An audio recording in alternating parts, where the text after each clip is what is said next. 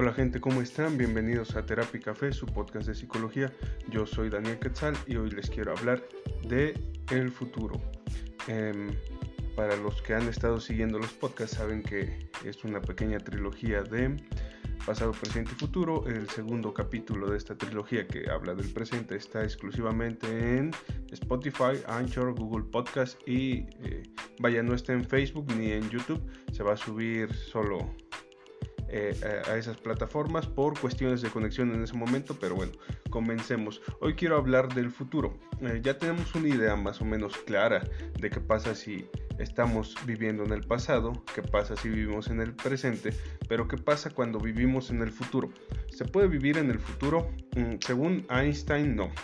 Él habla de una dimensión tiempo-espacial donde no se puede usar un, espacio que no existe para vivir en un futuro que no existe, porque él menciona que el tiempo-espacio es una dimensión aparte que va desarrollándose eh, de forma mutua. Entonces se necesita un tiempo para que haya un espacio y se necesita un espacio para que haya un tiempo. Por eso no se puede viajar al futuro ni al pasado, porque ya hay un espacio que se ocupó y porque no hay un espacio que se pueda ocupar para ese futuro. Entonces, eh, esto es viéndolo desde la física.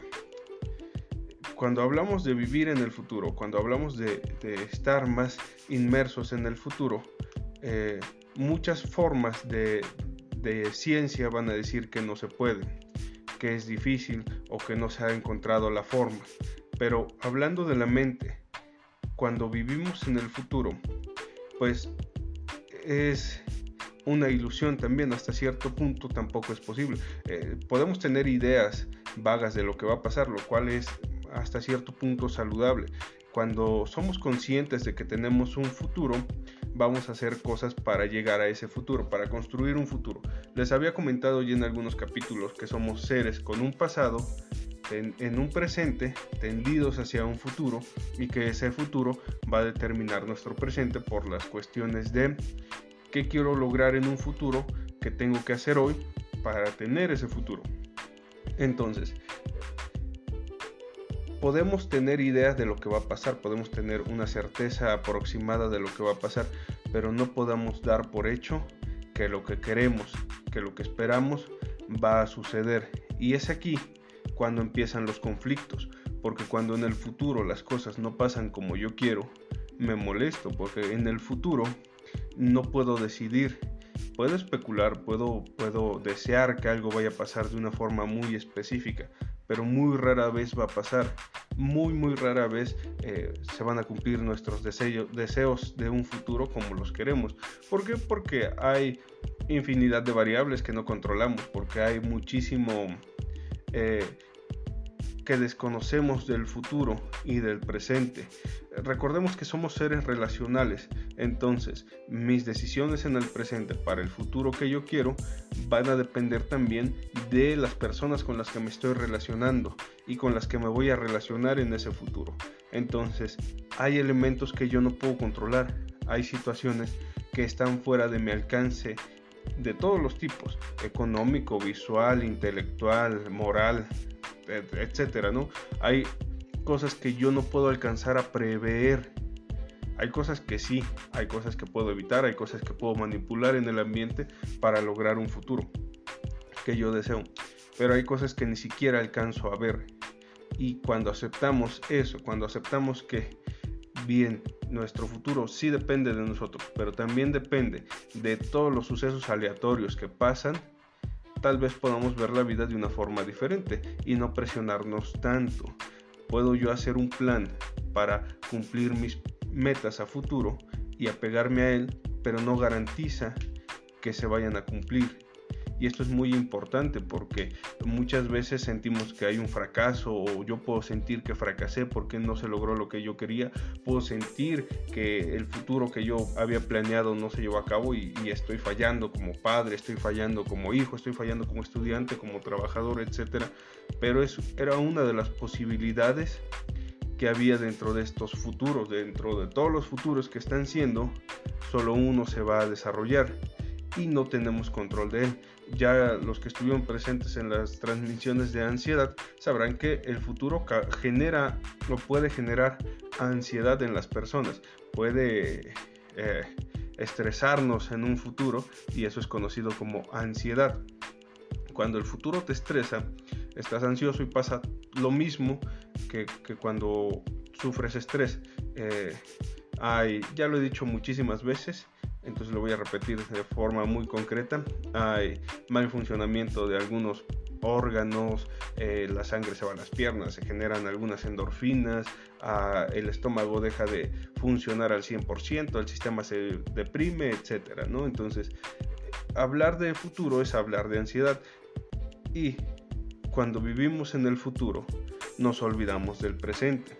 Ya hemos hablado que lo que se vive en el presente, aunque no nos guste, es lo real que tenemos, aunque sea triste, aunque sea angustioso, aunque sea molesto, aunque sea feliz, es lo real. Vivir en el futuro es vivir en ilusiones.